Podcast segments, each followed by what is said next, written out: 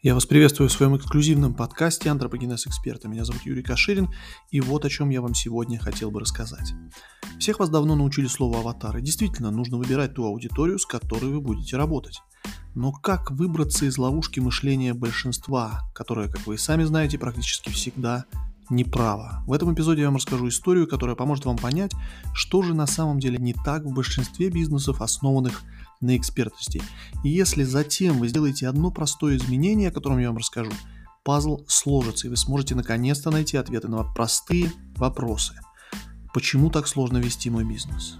Почему нет финансовой стабильности? Почему не пробить финансовый потолок? От чего такое несоответствие между пользой, которую вы можете принести клиенту, и теми деньгами, которые в конечном итоге остаются у вас в кармане?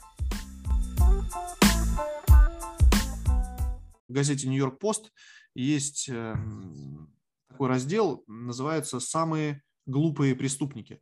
Там частенько пишут такие короткие статьи о каких-то там преступниках, которые очень глупо себя ведут. И вот такие несколько наглядных а, примеров, например, да, один из преступников, а, бандитов, таких а, воров в своем маленьком городке решил как-то заработать, у него не получалось, и он решил ограбить что-нибудь. Ну и ближайшее, что у него было около дома, это магазинчик небольшой, ну типа ларька там, да, который он решил ограбить.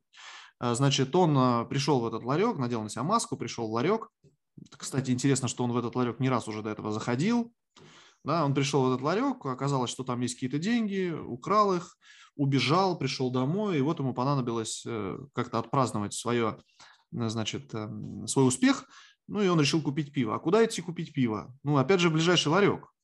Да? И вот он идет в этот ближайший ларек, конечно же, его там узнают, а, потому что у него рост 2 а, с чем-то метра, плюс какой-то определенный отчетливый голос, да, его владелец этого ларька, конечно же, узнает, у владельца ларька под прилавком оказывается двухстволка, ну а дальше, соответственно, срабатывает теория Дарвина, да, и все понятно, чем это все заканчивается, да. Угу. Вот, второй пример есть тоже такой. Та же самая история, тоже какой-то определенный, очень умный в кавычках преступник, тоже хочет каким-то образом заработать, да, ну, понятно, что на работе работать не очень хочется, все-таки это как бы сложновато, да, а, вот. И он э, решается ограбить заправку да, ближайшую. Он врывается на эту заправку, тоже в маске, все серьезно, да, там, даже с каким-то оружием, по-моему, ворвался, а, чтобы взять оттуда деньги, потому что он предполагает, что на заправке-то они точно есть, машины же постоянно заправляются, но он не знал, видимо, что на заправках всегда стоят сейфы, в которые э, кассир деньги опускает. Как только он получает какую-то наличность, он опускает в специальный сейф. Сейф эти деньги засасывает, и кассир не может открыть этот сейф. Специальная система сделана таким образом, что сейф может открыть только инкассатор. Как раз на случай вот таких вот а, неординарных ситуаций. То есть даже при всем желании кассир деньги ему дать не может. Ну, понятно, он психует от этого, ему как бы становится очень э, обидно и неприятно. Он начинает хватать все, что, все, что не попадя, да, и хватает какие-то чипсы. Здесь есть такие чипсы, называются читас в Америке. Читос это они такие, они такие, я не знаю, в России есть или нет, желтые такие, они очень ярко-желтые или оранжевые, да, от них очень сильно красится все, руки становятся оранжевыми, но очень вкусные. Он их схватил в том числе, начинает убегать, приезжает полиция, смотрит на камеру наблюдения, что произошло, видит, что этот человек хватает, и начинают по следам, по горячим его искать. Догоняют его в каком-то месте, и он чуть-чуть не соскочил, как говорится, да, он чуть-чуть не отмазался, он, он уже почти доказал им, что это не он, если в какой-то момент он не открыл рот, и они не увидели остатки этих читос у него на зубах. Ну и тут как бы все сошлось. Ну понятно, понятно, что это ты, да. Понятно, что эти люди, извините за выражение, в какой-то степени, наверное, дебилы. И понятно, что этих людей даже сажать, скорее всего, в тюрьму надо не за содеянное э, преступление, да, потому что в большей степени это достаточно безобидное преступление, а за их дебилизм. Должна быть специальная тюрьма для дебилов, извиняюсь за такую откровенность, да, в которой они должны, скорее всего, э, наказание какое-то очень короткое проводить и, может быть, головой стучать об стенку, чтобы в конечном итоге что-то в этой голове поменялось. Да? Но в чем как бы глупость этих людей? Вам нужно всего лишь проехать 20 километров для того, чтобы найти богатый дом, на полу в котором будет лежать больше ценностей, чем на этой заправке. Да? И у владельца вряд ли будет двухстволка. Да и владельца там, скорее всего, не будет. Все, что они там встретят, это маленькую собаку чау-чау какую-нибудь, да, там за, за, не знаю, за 100 тысяч долларов, да, которая погавкает немножко, а потом а, начнет лизать вам пятки, да. Им лень двигаться. Им намного проще вот все, что есть рядом, взять то, что есть рядом. Хотя вот чуть-чуть сделайте немножко шаги как бы вперед, mm-hmm. и mm-hmm. вы сможете, э, скажем так, ну, понятно, я никого не, не, не, не провоцирую Реши, на преступление. Решить свой вопрос. Mm-hmm. Да, но вы можете решить свой вопрос и идти потом в соседний этот ларек и покупать сколько хочешь себе пива, да? В чем вопрос? Бывает так, что мы частенько ведем себя как эти э, глупые преступники, пытаясь как бы использовать стратегию так называемую, кому не попадя называется, продать кому не попадя, да? Вот получается, что идеальный как бы вариант, если бы женщина, да, такие тоже бывали, что женщина замужем, у нее муж бизнесмен, и она там волнуется, нервничает, э, ревнует, у нее там мысли, начинаются ссоры, скандалы, да, вот это вот страх потерять такого мужа, а, это вот тоже как бы идеальный вариант, потому что у нее и деньги есть, и в то же время она сама не может справиться с собой, да, вот. Но опять же, если одинокие женщины, то обеспеченные, они, может быть, и не боятся потерять э, мужчину, да, потому что она понимает, что она самодостаточна. Поэтому, вот. получается, лучше те, которые, видимо, созависимые, по крайней мере, и отношения у них будут хорошие, и зависимость пройдет. А, главное, что и те, и другие, скорее всего, обладают финансами. Да? И единственные две, единственные две причины, почему вы как бы на этих людей изначально не нацелились и не ограничили себя от всех остальных. Да? Первое – это практическое, ну то есть это непонимание где эти женщины находятся, непонимание, как с ними общаться, непонимание, как быть э, для них привлекательным, непонимание, что они реально хотят, что является ключевым, что они реально хотят, чтобы ваше предложение соответствовало их желаниям. Вот это вот очень важный момент. Почему я вас спрашивал о том, как выглядит ваш аватар, потому что, понимая вот этого человека, вам проще намного понять, что они хотят. Вот, вот есть, то есть, практические какие-то сложности, но все эти практические сложности мы с вами в рамках этого, этой программы закроем. Где их взять, понятно, мы разберемся с таргетингом. Как с ними разговаривать, это вопрос мастер-класса и э, сценария разговора с ними, да. Единственный вот момент, который вам нужно сейчас укрепить для себя, это что они хотят, то есть предложить именно для них, не для всех остальных, а только для них. То есть вы, когда э, в вашей программе говорите, например, вы вот начали говорить мне о том, что они боятся потерять э, ну, некое обеспечение. Это ну зависит ну, от того, кто ваш клиент. Если речь да. идет о тех, кто созависимы, да. Если о тех, кто самостоятельны, соответственно, об этом даже говорить не нужно, потому что их это для них это совершенно нерелевантно. Да? Вот. А, и вторая причина, почему мы очень часто возвращаемся как раз вот к работе с этой, скажем так, общей массой, да, нам самому себе объясняя доказывая, что я просто могу помочь всем, на самом деле это чаще всего самообман. Мы просто не хотим сужаться. Да? Почему не хотим? Потому что понимая логически, что намного проще продавать людям, у которых есть финансы на это, да, у нас есть психологический барьер, который я вот всегда пытаюсь помочь вам преодолеть. Психологический барьер э, формата, знаете, какого? А есть ли вообще эти люди? А есть ли у этих людей вообще деньги? А вообще сейчас кризис, еще меньше стало денег, да? Ну и так далее, и так далее. То есть неверие в то, что вообще люди существуют, которые готовы заплатить. Да? А, ну, опять же, понятно, в рамках программы я всегда пытаюсь это помочь вам преодолеть, да? А, для того, чтобы это преодолеть было легче, я всегда говорю, вот, вот даже сейчас я вам говорю о том, что нужно выбрать людей, у которых есть деньги, все равно в голове будет всегда вот чуть-чуть отталкивать вас назад, будет притягивать а, все остальные. Они будут как а, грибы появляться, да, и просить вас, чтобы вы им помогли. Но денег у них может не быть, как-то так часто случается. Вы просто должны для себя понять и усвоить важную вещь, важные вещи. А, выбрав эту платежеспособную аудиторию, например, женщин, которые сами себя обеспечивают, или женщин, которые находятся на обеспечении, ну, неважно, и та, и другая категория, она имеет финансовые возможности, вы для себя решите кучу, кучу важных очень э, вопросов. Первое, в первую очередь, безопасность вашего собственного бизнеса. Вы не представляете, насколько большой опасности подвергается бизнес, который продает что-то неплатежеспособному клиенту. Что-то только происходит на рынке, минимальные изменения рыночные, кризис, ковид и так далее, и так далее, и клиенты просто перестают покупать. Все, они деньги направляют в другое место, им не до вас, им уже не до отношений, да, и так далее, и так далее. Платежеспособная аудитория всегда а, имеет такие возможности. Конкуренция, второе, конкуренция намного ниже, я всегда об этом говорю практически все, кто находится в вашей плоскости, да, вот отношений э, с ну, мужчин и женщин, да, там и так далее, они все думают практически, как вы думали пять минут назад, для всех. Там происходит борьба, они там сражаются.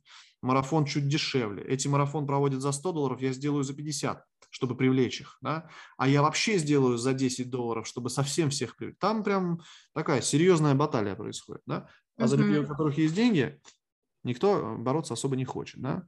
Опять же, потому что есть психологические барьеры, которые мешают в это поверить, да? То есть второе, как я сказал, конкуренция намного ниже. А, третье, клиенты менее чувствительны к цене. Вот если мы говорим о аудитории невысокоплатежеспособной, то э, разница в вашей программе между 20 тысячами рублей и 15 тысячами рублей может кардинально изменить всю финансовую политику. Потому что вот за 15 они будут покупать, а за 20 перестанут вообще. Почему, одному Богу известно.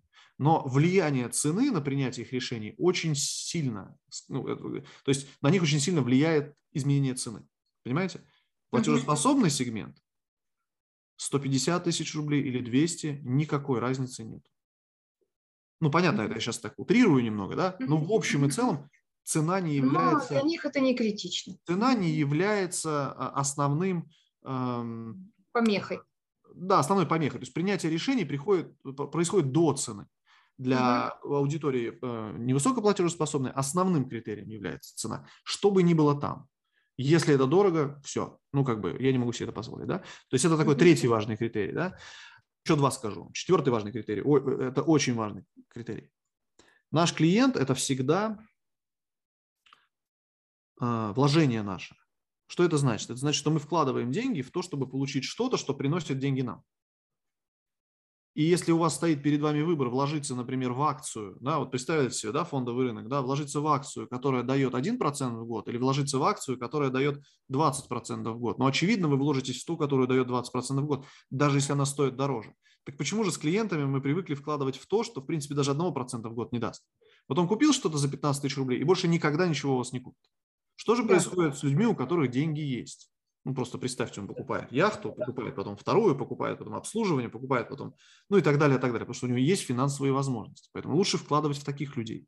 Экономически выгоднее вкладывать в таких людей, даже если это стоит вам больше, потому что в конечном итоге они приносят а, вам значительно больше выгоды. И самое последнее, пятое, причина, которая, на мой взгляд, является самая важная, на мой взгляд, самая важная. Если вы продаете дорого, у вас есть возможность сделать вашу услугу лучше и лучше, и каждый раз делать ее лучше прокачивать свои знания, угу. прокачивать опыт клиентов, да, изучать угу. эту тематику, давать больше энергии этим людям, да, нанимать помощников, которые будут делать что-то, что вы не можете тратить на это время. Это все угу. очень круто. У вас будет возможность с этими людьми работать. Вот это вот очень-очень-очень важно. Обязательно обращайте на это внимание. Это очень важные критерии. И ни в коем случае не думайте о людях, у которых нет финансовых возможностей. Не потому, что они плохие, потому что, ну, пока вам не по пути пока вам не по пути просто. Те люди, которые пытаются продать э, экспертные услуги дешево, скорее всего, гонятся только за деньгами. То есть они готовы игнорировать качество сервиса своего ради того, чтобы как можно больше денег собрать вот на этом первом касании. Мне так видится. Да? То есть лучше я продам много чек-листов за 1000 рублей, лучше я продам много там а, марафонов за 5000 рублей. Я понимаю, что результата это особо никакого не даст, но какому-то числу людей даст, я это использую как отзывы. Но большинство, конечно, ничего не сделают. И те, кто не сделает, я им предложу следующий продукт, да, который еще какому-то количеству может Продать, лишь бы продать. Получается. Лишь бы продать, да. Лишь бы продать. Но это мое мнение, я не хочу здесь быть очень критичен в этом. А, пусть делают, как хотят.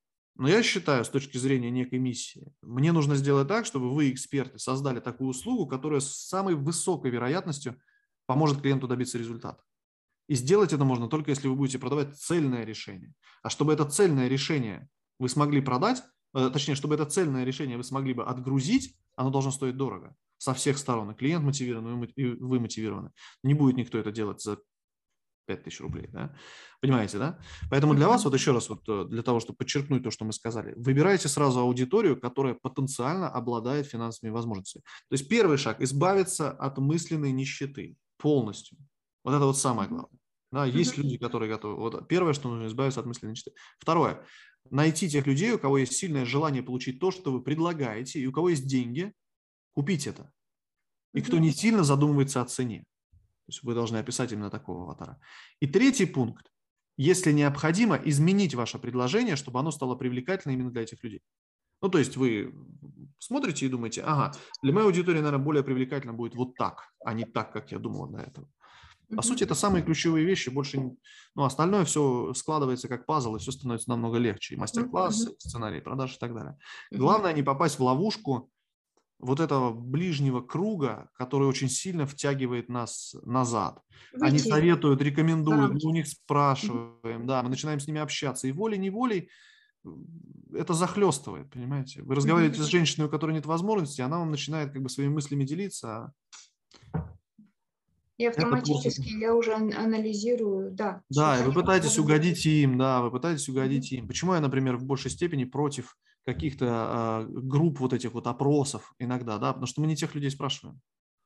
Мы спрашиваем тех, кто находится рядом, и они, соответственно, ничего нам нового не открывают, а лишь доказывают нашу неуверенность в чем-то, например, да? Угу. Угу. Вот Благодарю, так. очень ценно, очень, да. очень, очень.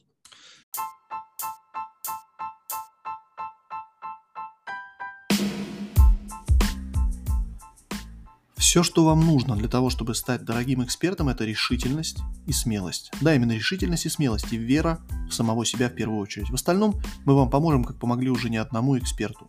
А инвестиция в работу с нами, несмотря на то, что она достаточно внушительная, точно не будет проблемой, потому что окупить эти вложения вы сможете после одной или максимум двух продаж. Если же вы сомневаетесь в том, что в течение одного или двух месяцев у вас получится с нашей профессиональной помощью сделать одну-две продажи, тогда, я думаю, нам с вами пока не по пути. Если же вы уверены в своей экспертности, все, что вам нужно сделать, это записаться на стратегическую сессию с одним из экспертов нашей команды и узнать, как именно вы сможете добиться своих амбициозных целей с нашей помощью. Ссылка в описании этого эпизода.